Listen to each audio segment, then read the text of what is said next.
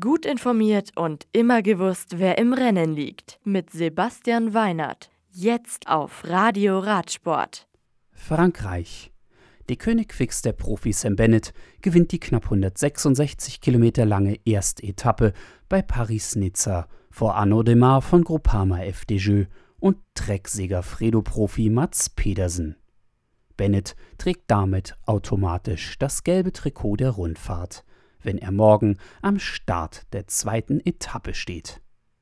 Diese ist dann fast 190 Kilometer lang und die Zielankunft dürfte wieder etwas für Sprinter sein. Italien.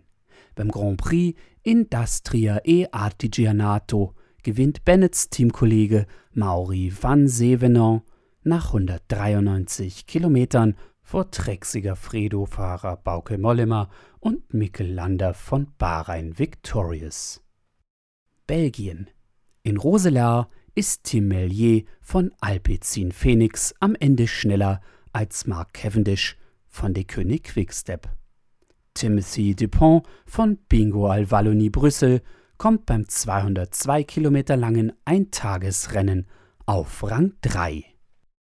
Die nächsten Rennen in der World Tour. Mit Tirreno Adriatico steht am Mittwoch in Italien das nächste Etappenrennen ins Haus.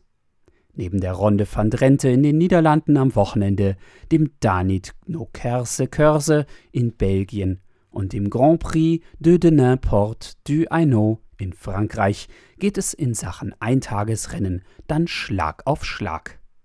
Ehe am 20. März mit Mailand Sanremo die Fahrt in den Frühling auf die Profis wartet. Das Radio für Radsportfans. Im Web auf radioradsport.de